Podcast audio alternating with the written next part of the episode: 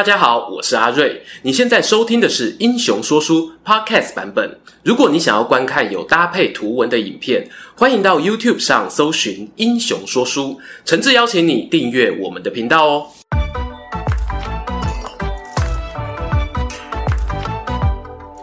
Hello，英雄说书的观众朋友，你们好，我是说书人阿瑞，替大家带来精彩的英雄故事。今天啊，又到了填坑时间。之前呢，我们曾经拍过三支影片哦，分别是曹家军最能打的荆州铁壁曹仁、虎豹大将军曹真，以及呢三国最强骑兵传说虎豹骑。而以上三个主题中呢，其实哦有一个关键角色贯穿其中，我们一直呢没有专片介绍啊，那就是呢观众朋友。敲碗已久，曹操盖章认证虎豹骑中最难被取代的队长曹纯、曹子和。说起曹纯啊，他在火凤燎原呢，为何形象比起《三国演义》更饱满？我认为呢，是作者赋予他与吕布阵中名将高顺彼此承先启后的地位。在吕布军团呢，从天神堕入凡间后，基于文学创作的逻辑呀，势必得安排同职性高的阵容接替他们的精神。曹纯与高顺皆是在演义小说中不特别亮眼的将军之一，但他们呢有两个共通点，都率领着。传说中战力拔群的士兵，陷阵营与虎豹骑，而且呢对上司忠心耿耿。曹纯在火凤漫画的初次登场啊，就是与高顺正面交锋，一枪制胜。不久后呢，更在徐州哦与万人敌张飞斗智斗勇，种种抢眼表现呢，不免让读者心动神驰。在历史上的曹纯，真的有那么厉害吗？结论哦，说在前头啊，我认为曹纯在曹家俗称的八虎记当中啊，称得上是军事才华相当耀眼的人物。真要说可惜的地方呢，大概就是少了镇守一方的经验，还有哦，生命略显短暂吧。曹纯字子和，他有一个鼎鼎有名的大哥，我们很早期哦就说过的猛将，具备天降下凡之勇的曹仁曹子孝。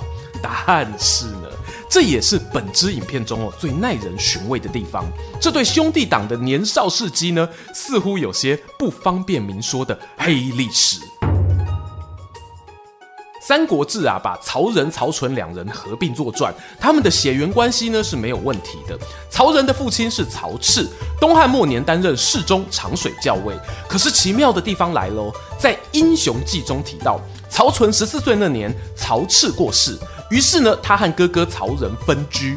更悬的是，分居后是曹纯继承了老爸的家业，生活啊衣食无忧。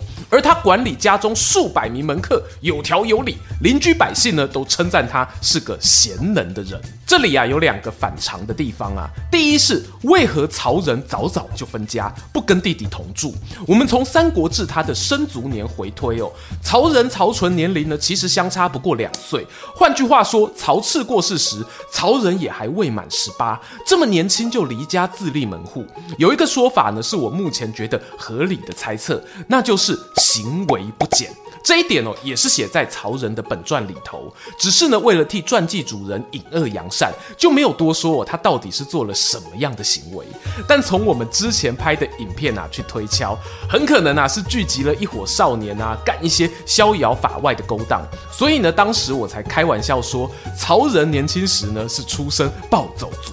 第一点哦，如果成立，那第二点呢就比较好解释了。为何是次子曹纯继承家业，而不是留给大哥曹仁？或许呢是担心曹仁那些行为替家族招来不必要的麻烦。对比于兄长的豪迈不羁啊，曹纯呢在兵法学问上的钻研又更加深入。史书里呢提到，他敬重知识分子，吸引了不少读书人归附。十八岁就担任黄门侍郎，这是东汉朝廷的官职哦，不是曹操自己封的那一种哦。二十岁时呢，曹纯就加入了堂哥曹操手下，帮忙招募义勇军。那约莫是陶董大联盟成立，曹操啊正在载浮载沉、力争上游的时期。一般来说呢，我们会推测曹仁是三年后才加入曹军，所以纯论军队资历呢，他反而哦还要叫弟弟一声学长呢。那么曹纯从军后的表现如何呢？不得不说，曹赤这一脉的子弟啊，好像特别弓马娴熟。曹仁率领骑兵啊，那是神挡杀神。弟弟曹纯呢，也是不遑多让。他从参与募兵开始，就一直跟在孟德身边学习实战。后来呢，更被赋予统帅虎豹骑的重责大任，也是初代目的虎豹骑团长。之前提过，这支骑兵队的队员呢，都是经过海选出来的精英，要能够领导他们呢、让大家心服口服。曹纯本身的武艺呢，自然也差不到哪里去啊。而他率领虎豹骑参与的第一场大型会战，就是公元二零五年平定河北袁家的南皮之战。这里呢，做个前情提要。当曹操在公元两百年官渡之战打败宿敌袁绍，两年后袁绍忧愤而死。于是呢，他留下的广大领土啊，由三个儿子袁谭、袁熙、袁尚，加上一个外甥高干瓜分。历经了一番往内互打、激烈内斗过后，曹操啊趁虚而入，把小儿子袁尚从邺城赶走。紧接着呢，就进军包围了袁绍长子袁谭的大本营南皮城。值得注意的是呢，曹操此时哦已经被任命为大汉司空，掌握朝廷军政大权。而曹纯在这次作战里挂的头衔呢，是以议郎参司空军事。换句话说呢，曹操哦是有想要重点栽培他的意思。不过啊，河北袁家呢，毕竟百足之虫，死而不僵。袁谭呢不惧包围哦，领兵出城作战，让曹军受到不小损伤。曹操呢一度动念啊，想要撤退，来日再战。这时候呢，曹纯跳出来说话了。堂哥啊，我们现在是远征军，如果不能得胜占领城池，往后撤退必定士气低落，被追击的风险很高啊！不如趁着敌军现在尝点甜头、骄傲轻敌的时刻，我们拼最后一把，应该有胜算。曹操呢，当下听取了曹纯的建议啊，命令部队发动猛攻。果然呢，把南皮守军哦打得措手不及。袁谭呢控制不住混乱的军队，只得自己披头散发骑马逃亡。而曹纯辖下的虎豹骑就如同肉食狩猎动物一样埋伏在旁边，等到猎物出现哦，嗖的一声扑上前去。袁谭呢从马背摔落地面，惊慌大喊：“饶我一命啊！要多少钱我都给你啊！”话还没说完啊，一名骑兵手起刀落，已将他的首级斩下。枭雄袁绍之子就此殒命。上面这段袁谭求饶的画面呢，是出自《后汉书》的记载。那冷酷无情的一刀啊，真的很像漫画情节。虽然略显中二哦，但不得不说帅惨了。好一个言未绝口，头已断定。话说呢，在南皮大捷过后，曹纯继续跟随堂哥征讨北方乌丸三郡，顺道呢又捕获了首领蹋顿，接着呢参与荆州南征，在长坂坡大逃杀季节限定活动中生擒了刘备两个女儿，还有军队辎重，最后呢更进逼江陵，替曹操速攻荆州的作战计划画下完美句点，表现哦十分活跃。但是啊。接下来呢，对曹操影响重大的赤壁之战，曹纯却没有参与，甚至呢，连战后他哥曹仁和周瑜神仙打架的那场南郡之战，曹纯也没有戏份。究竟是什么原因呢？史书上写道哦，当他取得江陵城后，就先行返回故乡谯县。